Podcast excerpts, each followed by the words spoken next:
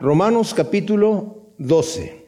Acabamos de ver una sección de Romanos en donde del capítulo 1 al capítulo 8 el apóstol Pablo nos ha hablado acerca del Evangelio, que dice que no se avergüenza del Evangelio. Él no fundó la iglesia en Roma, pero quería visitar Roma y, y dijo, yo tengo el deseo de predicar las buenas nuevas, aunque ustedes ya las han predicado allá, pero para compartir algunos de los dones que el Señor me ha dado a mí y que ustedes puedan compartir conmigo también. Dice, porque no me avergüenzo del Evangelio por cuanto es poder de Dios para salvación a todo aquel que cree. Después de hablar de la buena nueva que quiere compartir del Evangelio, dice que la ira de Dios se ha revelado contra toda impiedad e injusticia de los hombres que rechazan con injusticia la verdad. Eso no suena como muy buena nueva, ¿verdad? Porque inmediatamente se va a la ira de Dios pero habla de individuos que conocieron a Dios. Dice, lo que es invisible de Dios, su eterno poder y deidad, se ha hecho visible por medio de las cosas hechas. O sea que estos individuos conocieron a Dios, pero no quisieron recibirlo como a Dios. ¿Por qué motivo sería eso? Porque no quisieron afrontar la verdad de enfrentarse con un Dios justo y santo y no quieren tener que dar cuentas a nadie. Y es impresionante cómo el hombre se cree sus propias mentiras. Se inventa una mentira, luego se la cree. Tenemos esa debilidad como seres humanos. Dice que por cuanto quisieron mantenerse en tinieblas, Dios los entregó a una mente reprobada, entenebrecida, para hacer cosas que no convienen. No es que les cambió la mente, simplemente los dejó como estaban.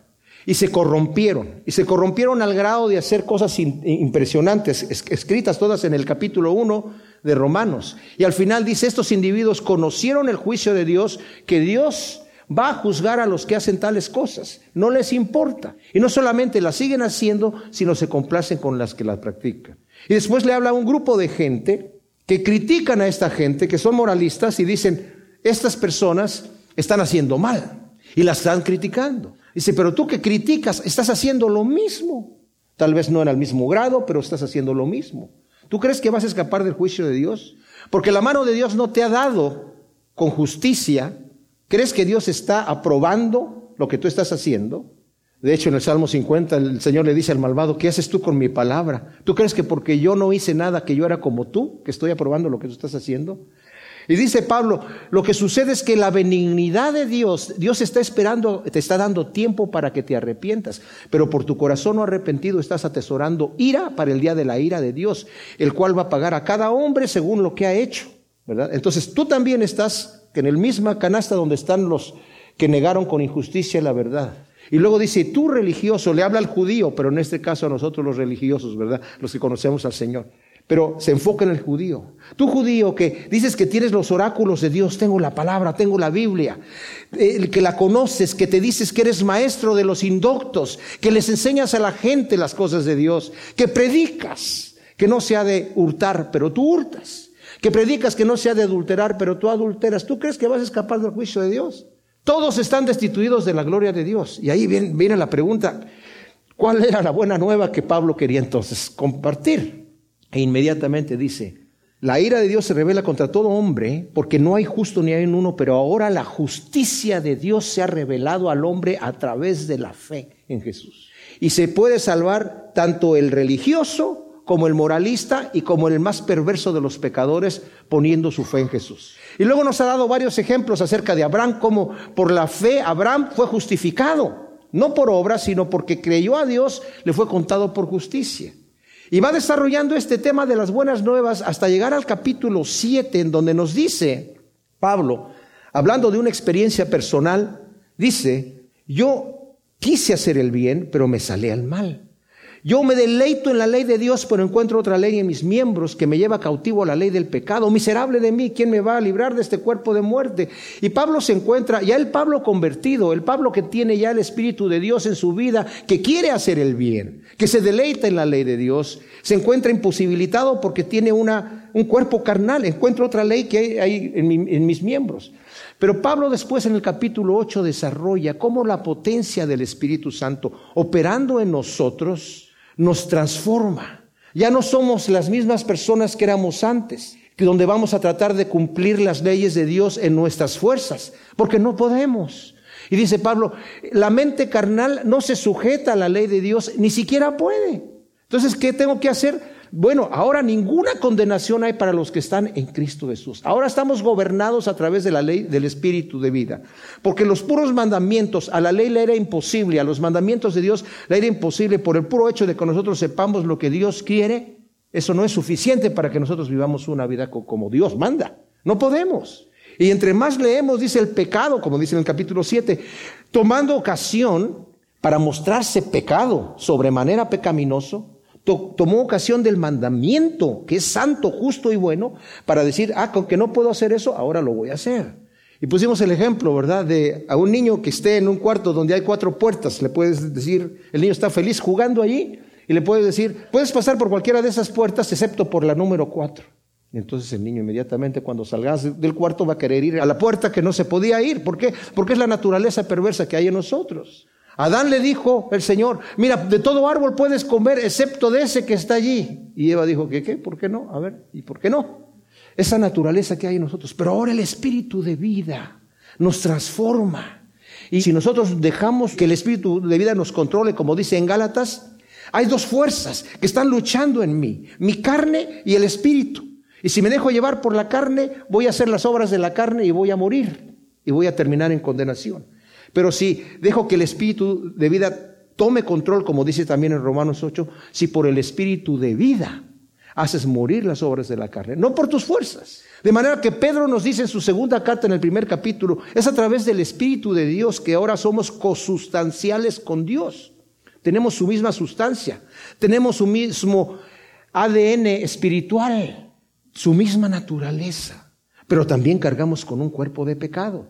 De manera que Pedro dice, ya que tienen esa consustancia con el Señor, que son de la misma naturaleza, es a través de ese Espíritu Santo que tenemos las promesas, que hemos sido librados de los deseos carnales del mundo, de la fuerza del pecado. Y ahora podemos añadir a nuestra fe virtud, a la virtud conocimiento, al conocimiento paciencia, a la paciencia dominio propio, al dominio propio piedad, a la piedad afecto fraternal y al afecto fraternal amor. Y tener en nuestro fruto el fruto del Espíritu Santo que también en Gálatas 5 nos dice que tenemos que tener. Tenemos las dos opciones. Antes no podíamos nosotros llegar a Dios a presentarnos para hacer buenas obras. Cuando llega Nicodemo a, hablar con el Señor Jesucristo en el capítulo 3 de Juan, le dice, bueno, no alcanza a decir su petición, pero el Señor ya la sabe y le contesta la pregunta que tenía Nicodemo es, ¿qué debo hacer para entrar en el reino de Dios? Le dice, a menos que nazcas de nuevo, Nicodemo, no puedes entrar en el reino de Dios. Era fariseo. Los fariseos se dedicaban a portarse bien, entre comillas, a ganarse el cielo por las buenas obras. Le dijo, tienes que nacer de nuevo. Y Nicodemo no entiende de qué se trata el asunto. Le dice, mira, Nicodemo, es muy sencillo. Lo que es nacido de la carne es carne. Acuérdate que Isaías dijo que tus buenas obras delante de Dios son porquería. Esas son las buenas. ¿Te imaginas las malas? No puedes hacer el bien en tu propia fuerza. Tienes que nacer de nuevo porque todo lo que es nacido de la carne es carne. Carnalmente, como eres hombre carnal en una naturaleza caída, te salen cosas carnales. Pero si naces de nuevo, esa nueva naturaleza, el, el que es nacido del Espíritu es Espíritu. Entonces, puedes hacer las cosas realmente como Dios quiere. Y es a través de esa fuerza espiritual, mis amados. Antes no podía yo presentar mis miembros a Dios para nada, porque eran miembros de pecado. Pero ahora a través de la operación del Espíritu Santo en mi vida, puedo presentar mis miembros a Dios, como lo leímos ya en el capítulo 6, aquí mismo de Romanos, para la justicia. Y va a ser una justicia aceptable delante de Dios. No van a ser ya más trapos de inmundicia, no van a ser más porquería, porque ahora está siendo gobernado por el Espíritu Santo. ¿Querrá decir eso entonces que mis, mis obras son perfectas? No, no son perfectas pero son aceptables delante de Dios. Entonces nos dice el primer versículo del capítulo 12. Así que hermanos, os exhorto por la gran misericordia de Dios que presentéis vuestros cuerpos como sacrificio vivo, santo, agradable a Dios, que es vuestro servicio racional. Ahora, alguna de sus Biblias dice por las misericordias de Dios. Esa es la traducción correcta, las misericordias. Nos, está, nos acaba de hablar aquí eh, Pablo, eh, en el paréntesis que está desde el capítulo 9 al capítulo 11, en donde nos está hablando, más bien se dirige a los judíos, diciéndoles, Dios no falló con sus promesas, Israel falló. Y no todo Israel, porque Él se ha reservado un remanente escogido desde antes de la fundación del mundo. Y habla un poco acerca de la elección, que como dije yo en otras ocasiones, la elección es una situación que ha creado muchas eh, discrepancias en los círculos teológicos. Algunos dicen es que Dios nos ha escogido de acuerdo a lo que Él ya sabía de antemano que íbamos a hacer, sabía que íbamos a responder a su llamado, entonces nos escoge por el conocimiento previo, porque Él sabe el futuro. Y ahí está la elección. Pero hay gente que dice, no, la elección es, eh, Dios es soberano y Él elige porque Él quiere y tú no tienes nada que ver. El problema con esta doctrina es que no factorizan dentro de la soberanía de Dios que Dios tenga la libertad de en su soberanía de también factorizar el hecho de que sabe lo que vas a hacer. No sé si me explico, porque si no, de otra manera la elección sería arbitraria. Si yo no tengo absolutamente nada que ver, la elección de Dios sería arbitraria. Entonces la misericordia de Dios es que Dios ya me ha elegido, y habla a los judíos diciendo, ¿por qué no alcanzó Israel la justicia si la andaban buscando? Israel andaba buscando la justicia y no la alcanzó. En cambio, los gentiles que ni siquiera les importaba, no andaban buscando nada, la alcanzaron. ¿Por qué? Porque ellos la alcanzaron por fe, mientras que los judíos la estaban buscando de alcanzar por sus buenas obras. Y por las buenas obras no la pueden alcanzar. En cambio, los gentiles desesperados, que ya les habían cerrado la puerta de la iglesia enfrente de decir, tú eres un pecador empedernido, salte de aquí.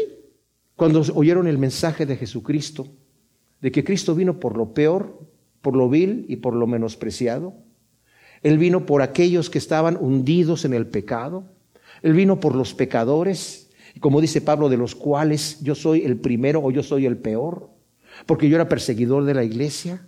Cuando el gentil escucha ese mensaje, se aferra con violencia, con fe y cree.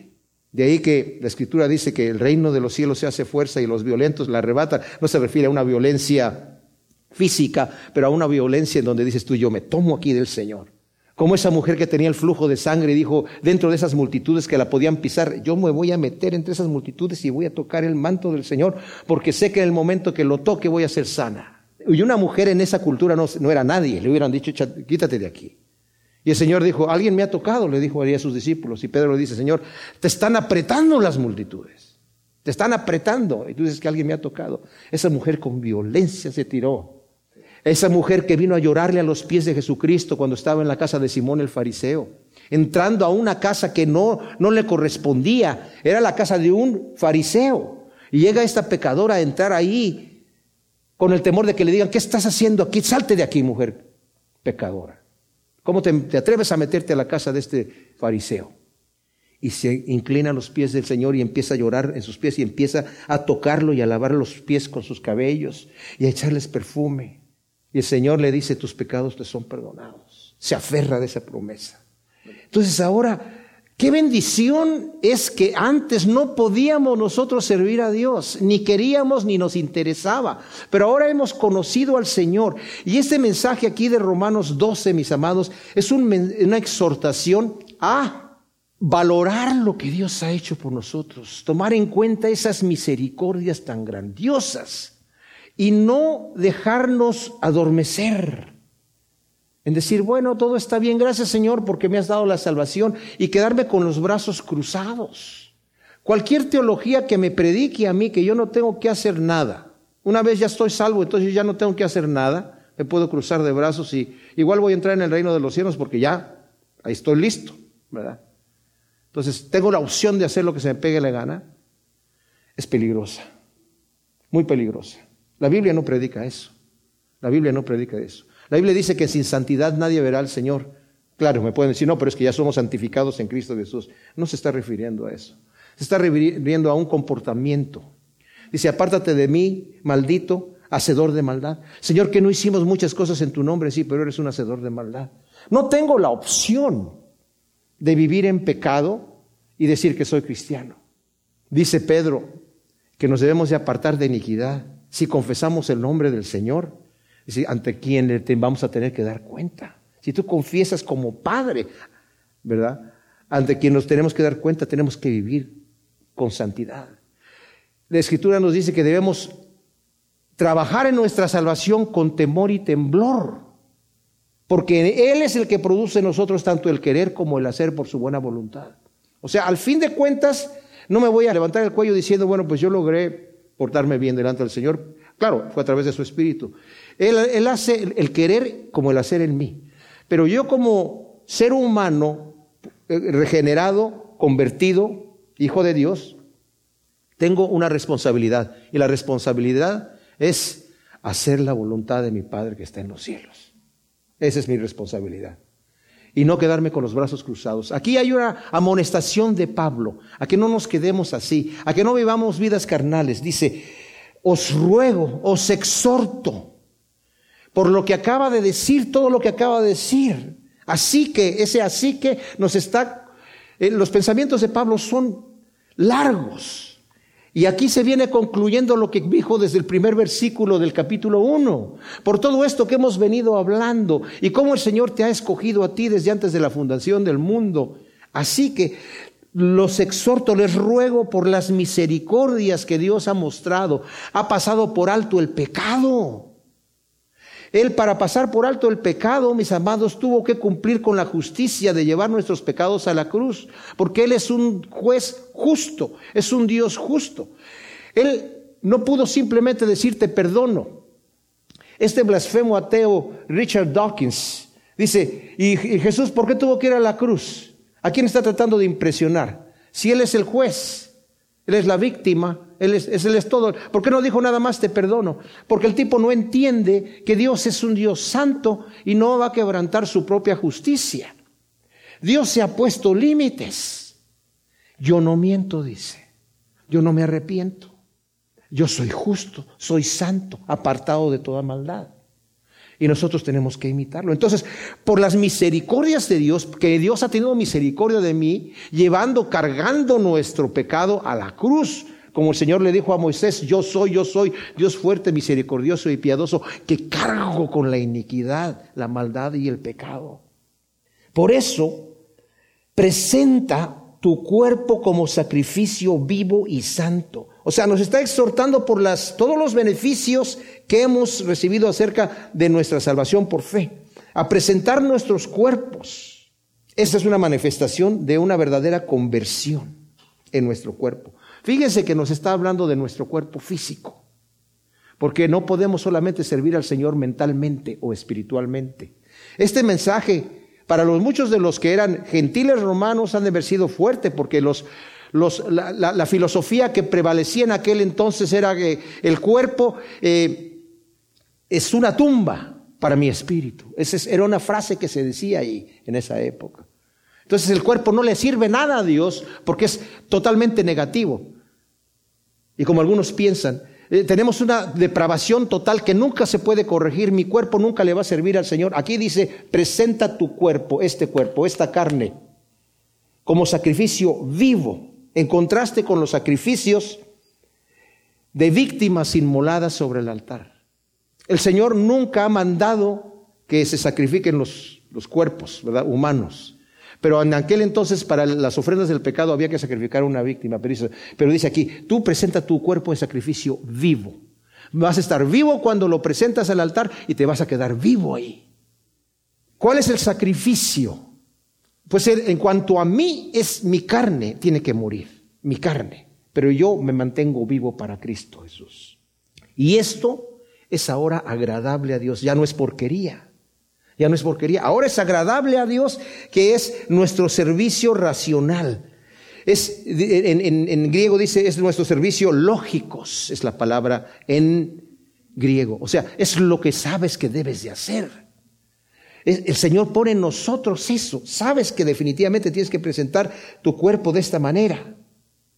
Dijo un filósofo estoico del primer siglo, llamado Epicteto, si yo fuese un ruiseñor, haría lo que corresponde a un ruiseñor. Si fuese un cisne, lo que le corresponde a un cisne. En realidad, soy lógicos, es decir, un ser racional, de modo que debo alabar a Dios. Ahora dice aquí, No os adaptéis al mundo, sino sed transformados por la renovación de la mente, para que comprobéis cuál es la voluntad de Dios, lo bueno, lo aceptable y lo perfecto. Otra traducción es para que compruebes cuál es la buena voluntad de Dios, que es agradable y perfecta. Las dos cosas se pueden traducir de la misma manera, ¿verdad? Lo que es aceptable a Dios y lo que, eh, y lo que es aceptable también, que yo lo entiendo que es así, ¿verdad? Que es la buena voluntad de Dios, agradable y perfecta. Ahora, este versículo lo parafrasea J.B. Phillips en su versión inglesa, traducida al castellano, dice, no permitan que el mundo que los rodea los comprima para adaptarlos a su propio molde, más bien dejen que Dios les renueve la mente desde adentro. Y en la versión ampliada de F.F. Bruce dice, no sigan viviendo según la forma externa del orden presente de este mundo. Lo que se requiere de ustedes es una transfiguración total. Y esto se efectuará si sus mentes reciben una nueva potencia directora que los capacitará para reconocer la voluntad de Dios, obedeciéndola con deleite, puesto que su voluntad abarca todo lo que es bueno y perfecto, todo lo que le agrada a Él. No se adapten a este mundo. El mundo está regido por el príncipe de este mundo y sus valores están en oposición a Dios, como lo vemos en primera de Juan 2 del 15 al 17. Dijo Karl Barth, dijo que la ética cristiana produce una gran perturbación por cuanto desafía, interrumpe y trastorna tan violentamente la tranquilidad del status quo. O sea, el mundo te dice, quédate como estás, status quo, quédate tranquilo, ¿verdad? déjate llevar, déjate relajar, relájate. Pero el presentar, el no adaptarme a este mundo es ir en contra de la corriente. Debemos ser transformados. La palabra es metamorfo en griego, que es de donde sacamos la palabra metamorfosis. Es un cambio total, radical, para que comprobéis Comprobar qué es decir, discernir, apreciar y resolverse a obedecer la voluntad de Dios, que es agradable y perfecta.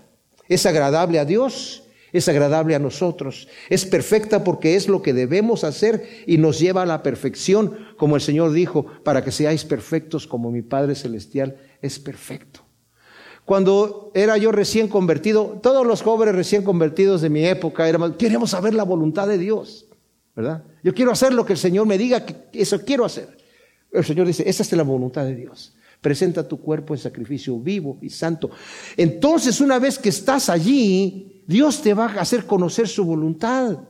No te va a dar el plano completo para ver si lo apruebas, pero te va a hacer conocer lo que necesitas saber para el momento de la acción, que es lo que cualquier persona que vive haciendo la voluntad de Dios vive satisfecho. Eso es lo que produce la total satisfacción. El mundo te dice, quédate tranquilo, status quo, y vas a estar satisfecho. No, no vas a estar satisfecho. ¿Quieres tener el gozo del Espíritu Santo?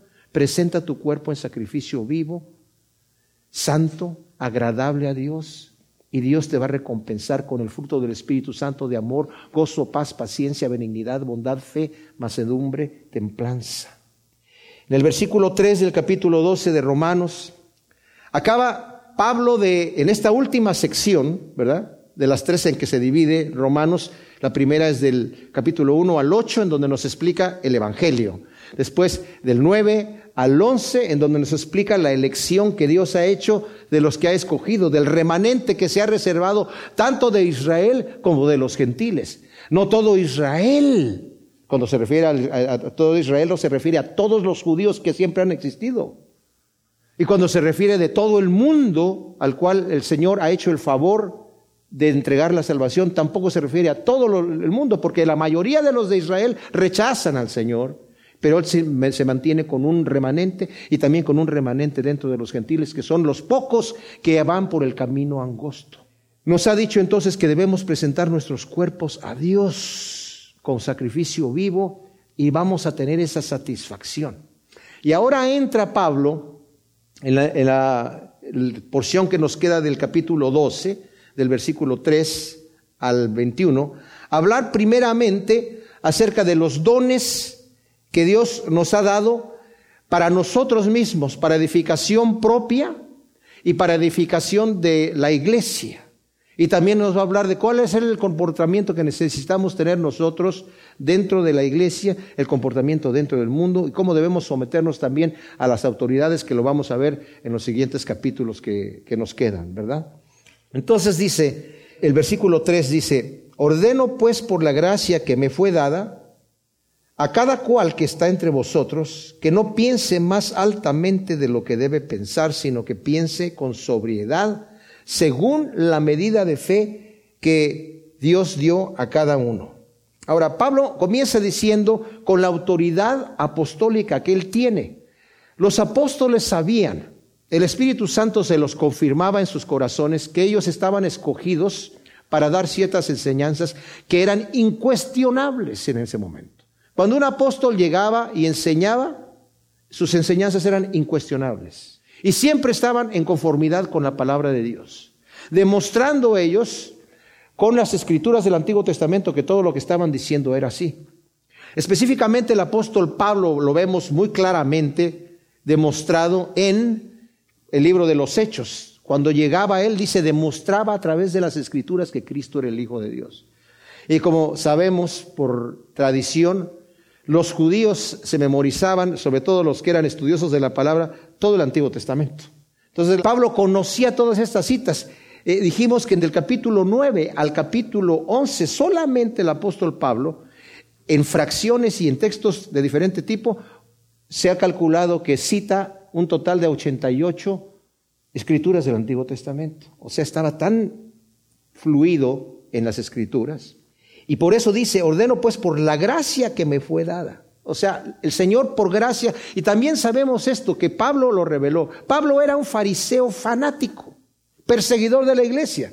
Como he dicho en otras ocasiones, ni siquiera los sumos, el sumo sacerdote, lo único, lo más que hicieron es eh, azotar a los, a los apóstoles, ¿verdad? Y, y dejarlos en libertad. Pablo dijo, no, no, no, esto no es suficiente, señores. Escuchó predicar a, Esteban, pero endurecido, fariseo, fanático, dijo, hay que, denme cartas y yo los persigo, yo los hago blasfemar y yo los mato, los que están en este camino. Y Pablo era fanático. De manera que cuando por fin se convirtió, se tuvo que convertir, el Señor se le tuvo que aparecer en persona, en camino a Damasco.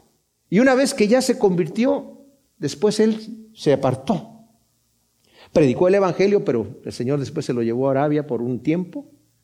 Y allá el Señor le reveló el Evangelio de la gracia a un fariseo fanático. Una cosa tan impresionante que cuando Pablo iba y hablaba a los demás cristianos judíos, estaban, ay, este que, ¿cómo está diciendo que ahora el Evangelio también para los gentiles? ¿Verdad? No lo, no lo entendían. Entonces, pero de alguna manera, conocían la autoridad y la gracia que el Señor le había dado a Pablo, su autoridad apostólica, mediante la gracia de Dios. O sea, con esa autoridad les digo a ustedes, a cada uno, que no piense más altamente de lo que debe pensar. Ahora, muchas de las cosas que va a decir aquí Pablo, vamos a decir, pues eso es lógico lo que tiene que estar diciendo. Sí es lógico, pero a la vez debemos de cuidar que a veces no se hacen las cosas como se tienen que hacer, ¿verdad? No debes de pensar más altamente de lo que debes pensar, sino que pienses de ti con sobriedad según la medida de fe que Dios nos dio a cada uno. Es fácil pensar más allá de lo que yo debo pensar, más altamente. Pablo nos dice en Primera de Corintios 4, 7, dice, ¿por qué, qué tienes que no hayas recibido? ¿Qué te distingue? Y si lo recibiste, ¿por qué te huelgas como si tú no lo hubieras recibido, ¿verdad? O sea, lo que Dios te ha dado, no pienses más altamente de ti que lo que debes de pensar. Piensa de ti con cordura. Y en Filipenses dice, es más, da a otros más honor, no lo va a decir más adelante aquí, ¿verdad?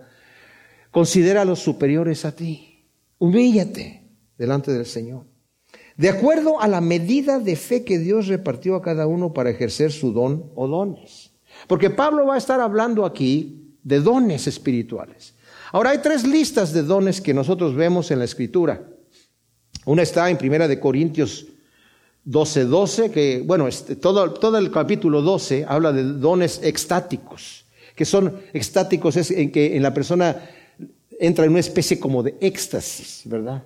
Profecía, aquí va a hablar, de la profecía aquí también, pero va a hablar del don de lenguas, del don de, conocimiento, de, de, de sabiduría, de palabra de sabiduría, eh, de, interpretación de lenguas, de milagros. Y luego en Efesios nos habla acerca de los servicios que presentan los diferentes ministerios de la iglesia, como el apostolado, el que es maestro, el que es pastor, el que es evangelista, ¿verdad? Y aquí no se va a hablar acerca de ciertos ministerios que hay, servicios y operaciones que hay dentro de la iglesia. Las tres listas son diferentes, ¿verdad? Y dice, de acuerdo a la medida de fe, o sea, Dios te ha dado una medida de fe, Dios te ha dado un talento o unos talentos para ejercerlos dentro de la iglesia. A todos, ¿eh? El Señor nos ha dado. Somos un cuerpo y a cada uno nos ha dado esto, ¿verdad? Más adelante Pablo nos va a dar la enología del, cuerpo, justamente en el, en el versículo 4. De la medida de fe quiere decir que a no a todos nos da los mismos talentos el Señor, entonces no espera que sirvamos en las mismas cosas, obviamente. Porque así como en un cuerpo tenemos muchos miembros, pero no todos los miembros tienen la misma función. Así los muchos somos un cuerpo en el Mesías y cada uno miembros los unos de los otros. O sea, la analogía del cuerpo con la iglesia. Somos muchos miembros con funciones distintas. Podemos correr el peligro de decir, ¿por qué aquel no hace lo que yo hago? Está, se está, está, está siendo flojo, está, no está escuchando el llamado de Dios. Y la otra es, ¿por qué yo no puedo hacer lo que éste hace? Porque Dios no me ha dado ese, esa capacidad y yo me quiero forzar a, hacer algo que no, que no quiero hacer. Es más, Pablo en el capítulo 12 de Romanos dice, entonces, porque yo no soy ojo, eh, no soy miembro del cuerpo, ¿qué tal si el Señor me hizo dedo gordo del pie? Y digo, pues a mí no me gusta estar aquí escondido a oscuras en un lugar apestoso. ¿Por qué no soy boca? ¿Verdad? ¿Por qué no soy ojos? ¿Por qué no estoy yo ahí donde todos me ven? Estoy ahí abajo donde todo el mundo me ignora. ¿Por qué me hizo el Señor sobaco? Aquí, o sea, porque lo necesitamos, ¿verdad? Necesitamos todas las partes del cuerpo. Y por eso necesitamos ver cuál es la medida de fe que el Señor nos ha dado. Ahora, en el cuerpo somos muchos miembros que constituyen un solo cuerpo en Cristo Jesús. Y después tómense el tiempo de leer Primera de Corintios 12 y Efesios capítulo 4, ¿verdad? Donde nos hablan de esas funciones. De manera que teniendo diferentes dones según la gracia que nos fue dada, si el de profecía, úselo según la analogía de la fe. ¿Qué quiere decir esto? Bueno, vamos a leerle hasta el versículo 8. Si diaconado en el servicio, el que enseña en la enseñanza, el que exhorta en la exhortación, el que comparte con generosidad, el que cuida de los demás con diligencia, el que hace misericordia con alegría. Aquí es donde dije yo, oye, pues es lógico, ¿no? El que, el que, sobre todo ese que dice, eh, el que tiene el don de la enseñanza, en la enseñanza. Pero vayamos a ver uno por uno, porque no está puesta esta palabra aquí de más. Entonces dice, de manera que teniendo diferentes dones según la gracia nos fue dada, si es el de profecía, úselo según la analogía de la fe. Ahora, la profecía. ¿Qué tipo de profecía está hablando aquí? La profecía que va a decir, bueno, en el día fulano de tal a tal hora va a suceder tal cosa. Cuando hablamos de profecía muchas veces pensamos que se refiere a eso, ¿verdad? Pero no se refiere a eso.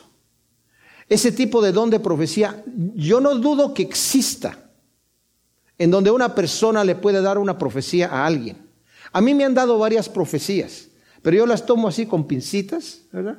Y lo único que hago con ello es, gracias Señor que está ahí. Si se cumple, voy a decir, ah, pues ya me lo habían avisado. Y si no se cumple, voy a decir, fue falso profeta. Y se acabó, ¿verdad? Pero lo que sí dice aquí, que es profecía, profecía es hablar de parte de Dios. El que predica normalmente está utilizando también en, cierta manera el don de la profecía, el que está enseñando, ¿verdad? el que está predicando la palabra de Dios pero dice que se use según la analogía de la fe. Esto quiere decir, mis amados, tiene que estar en armonía con la fe cristiana, apostólica, que enseñaron los apóstoles, que enseñó el Señor Jesús. Yo no puedo llegar y ser un profeta que dice, bueno, el Señor dijo esto acá, pero ahora va a ser así. No, falso profeta completamente, ya de, entrada, ¿verdad? Eh, eso no, el Señor Jesucristo fue el único que pudo haber dicho, en, oísteis que fue dicho, ojo por ojo y diente por diente. ¿Quién dijo ojo por ojo y diente por diente? Ya ve, Jesús. Él mismo lo dijo, él mismo lo dictó a Moisés. Oíste que fue dicho, pero yo os digo ahora, no resistas al que es malo. Entonces, el Señor era el único que podía venir a decir, ahora estamos haciendo un nuevo pacto, un nuevo pacto. Pero tenemos que tener mucho cuidado. Entonces, la persona que habla de parte de Dios tiene que ir de acuerdo a lo que dice la Escritura, porque la Biblia siempre va a juzgar todo lo que yo diga. Si es de diaconado en el servicio, o sea, que sirva bien, que lo haga con contentamiento. Si, si, yo soy diácono en la iglesia y estoy haciendo un tipo de servicio dentro de la iglesia, tengo que tomarlo en serio y, decir, hoy he venido a servir en esto y hacerlo bien, ¿verdad? Ese es el don que el Señor me ha dado, o uno de los dones por lo menos. Em, el que enseña, que enseñe bien y que enseñe, ¿verdad? Que no, que, si el Señor me ha dado el, don de enseñar, no voy a ponerme a, dar este, solamente ejemplos de, lo, de, mi vida, a los lugares a donde he ido y cómo me han tratado y de, contar historias de, eh, que no tienen nada que ver con la enseñanza de la palabra. Si tú vas a enseñar, no se está refiriendo de enseñar matemáticas, química o física o, o otras cosas, ¿verdad? Obviamente se está es un don que va dentro de la iglesia, dentro de las cosas de la iglesia. No que esté mal aprender matemáticas, ni química, ni física, pero no sé, la iglesia no es para eso, ¿verdad? Tal vez ah, en algunos momentos pueda servir para algo así, pero el que exhorta en la exhortación. Ahora, ¿cómo nos dice la escritura que debemos exhortar? Con un espíritu de mansedumbre, considerándote a ti mismo, dice Gálatas 6.1. Si tú ves a tu hermano que ha caído en pecado, ustedes que son espirituales, exhórtenlo, pero con espíritu de mansedumbre, considerándote a ti mismo. No sea que tú también seas tentado. Es muy fácil apuntar el dedo y decir, mira, lo que tienes que hacer es esto y esto y esto, y yo cómo vivo, cómo vivo yo, ¿verdad? Entonces el que exhorta en la exhortación, pero con espíritu de mansedumbre. Yo conocía a una persona que siempre llegaba supuestamente a exhortar, una, una mujer allá en México que decía, ay, ¿sabes qué? Yo te quiero decir algo, hermana. Y sí, que, pero te lo voy a decir en amor, te, te, vistes como prostituta, fíjate. Y según esto, nada más porque lo estaba diciendo en, espíritu de, según de mansedumbre, pero la, exhortación no era exhortación, era un insulto, ¿no? el que comparte con generosidad. O sea, si el Señor me ha dado ese don, esa función dentro de la iglesia de compartir, tengo que decir, bueno, aquí te lo voy a pasar, pero mm", así con, con una mala cara, no, con generosidad. Si es el don que el Señor me ha dado, ¿verdad? El que cuida a los demás con diligencia. O sea, si mi ministerio es estar cuidado de los demás, tengo que ser diligente en eso que Dios me ha dado. Como dije, son cosas muy lógicas, pero el Señor me está diciendo, no te quedes con los brazos cruzados. Hazlo y hazlo bien y ponle acción al trabajo que el Señor te ha dado. Y el que hace misericordia con alegría. ¿Cuál es la misericordia? Pasar por alto el agravio. Y también puedo hacerlo, bueno, que te perdono, porque el Señor dice que te perdone, y que bendiga al que me maldice, te bendigo en el nombre del Señor y que Dios te bendiga. No, pues o sea, eso no, no, no es con alegría, ¿verdad? Tiene que ser con alegría. Si yo perdono, tengo que perdonar con alegría. ¿Se imaginan que el Señor nos perdonara así? ¿Se imaginan al Señor Jesucristo apretando los dientes en la cruz diciendo, perdónanos, Padre, porque estos no saben lo que hacen? No, ¿verdad? Con alegría. El amor sea sin hipocresía aborreciendo lo malo y alegraos en lo bueno. Wow, esto es bien importante porque el amor perfecto no es, ay, todo está bonito y no hay problema, ¿verdad? Eh, y mira, ay, se portó mal, pero no importa, hay que, hay que amarlo. El amor verdadero, nuestro Señor Jesucristo nos dio ese ejemplo. Dice John Murray, si el amor es la suma de la virtud y la hipocresía el resumen del vicio, es una contradicción reunirlos de este modo. Aquí está hablando de la hipocresía y del amor, ¿verdad? No obstante, hay algo que puede describirse como amor fingido, algo que se dio en la forma más vil en el beso traicionero de Judas. El amor verdadero aborrece lo malo. También dice el doctor Dene, el amor no es una norma para una tolerancia mutua pues en el Evangelio llega a ser un principio moral y la semejanza de Cristo. El único ejemplo perfecto de amor mantiene inexorablemente su respuesta frente al mal, que el maestro nunca excusaba. El Señor se hizo un látigo para entrar en el templo y echar fuera a los que estaban vendiendo ahí y que no los amaba, por supuesto que sí. Hay de vosotros escribas y fariseos hipócritas, que no los amaba, por supuesto que los amaba, pero no toleraba el mal. Entonces el amor tiene que ser sin fingimiento. Y luego dice, amándoos unos a otros con amor fraternal, en cuanto a honor, prefiriéndoos unos a otros. Cuando dice amándoos, la palabra en griego es filóstorgos, que une la palabra de amor fileo con la palabra storgio, que es eh, de amor familiar. O sea, ámense como parientes, como, como hermanos. Y luego dice que el amor eh, con amor fraternal, con el amor filial verdadero. En cuanto a honor, prefiriéndoos unos a otros. ¿Y esto qué quiere decir? Como dice Filipenses 2.3, eh, hablándonos acerca de cómo debemos preferirnos unos a otros, nada hagáis por rivalidad ni por vanagloria, sino con humildad, considerándoos los unos a los otros como superiores a vosotros mismos. Eso quiere decir dar honor prefiriéndonos en honor. No se trata de decir, ah, a este lo prefiero y aquel no, aquel lo echo para allá. No, no se trata de hacer grupitos de, preferidos, sino de, de decir, yo le doy más honor a otros que el que me doy a mí mismo. En cuanto a diligencia, no perezosos, fervientes en espíritu, sirviendo al Señor. Ya nos acaba de decir aquí qué es lo que tenemos que hacer de acuerdo a los dones que el Señor nos ha dado. Porque, mis amados, la pereza es un vicio, es un pecado. Antes de eso tenemos que servir al Señor fervientes en el Espíritu, sabiendo que todo lo que hacemos lo hacemos para el Señor y el Señor nos lo toma en cuenta. En el 12 dice, regocijándoos en la esperanza, sufridos en la tribulación, perseverando en la oración o constantes en la oración. Nos vamos a regocijar en la esperanza del regreso de nuestro Salvador y de la gloria eterna venidera.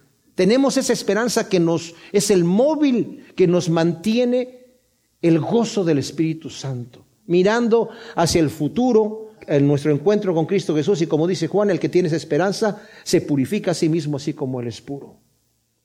Y luego dice, sufridos en la tribulación, ¿qué quiere decir? Cuando estás en tribulación, súfrelo con paciencia y perseverando en la oración.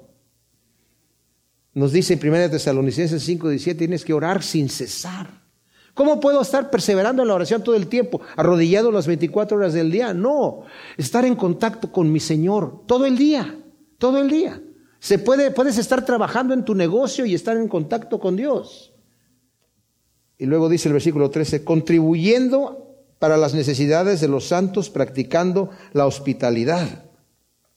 Se requiere que esté atento a las necesidades de los demás. Y esta es una función que no se la debo de dejar yo necesariamente a la iglesia, que el departamento de benevolencia se encargue de darle al que le falta, sino si yo veo la necesidad y el Señor me la pone y tengo con qué, el mismo Santiago dice, si tú tienes con qué y ves a tu hermano padecer necesidad y le dices, ve y caliéntate y tranquila, ¿verdad? Y, y susténtate, y tú no le das, tu fe es solamente palabras, ¿verdad? Si el Señor te ha dado, administra las cosas de Dios como Él te las ha dado. Bendecid a los que os persiguen, bendecid y no maldigáis. Como el Señor nos dice también en Mateo, en 5.44, en el Sermón del Monte, ¿verdad? Bendice a aquellos que te maldicen. Regocijarse con los que se regocijan y llorar con los que lloran. Alguien dijo, es muy fácil llorar con los que lloran, pero tú te gozas con el que se goza. Sea, realmente te da gusto que otra persona sea más bendecida que tú, ¿verdad?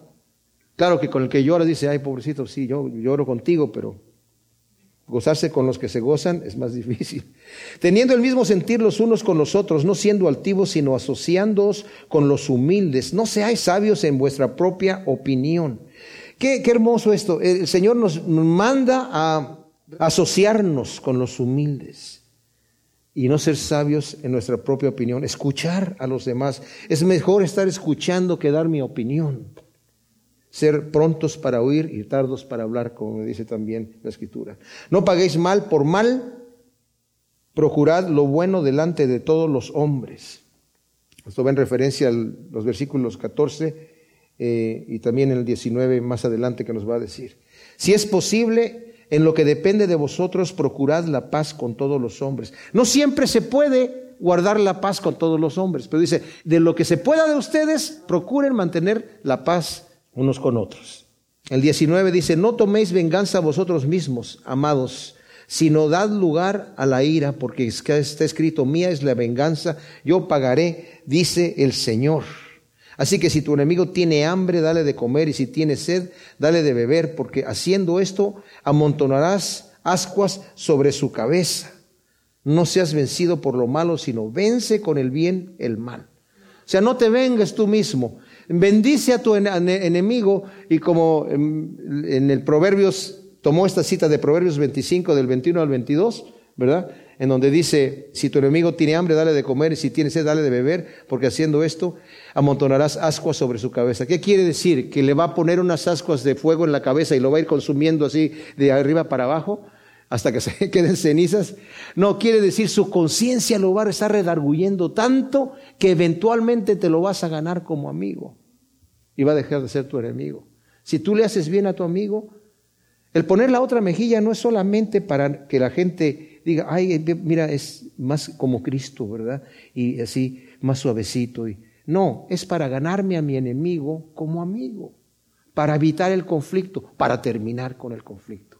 Como dije, estas son cosas prácticas que el Señor nos da a través del apóstol Pablo para la función de la iglesia. Gracias te damos, Señor, por tu palabra. Te pedimos que siembres estas semillas en nuestros corazones para que den su fruto al ciento por uno en el nombre de Cristo Jesús. Amén.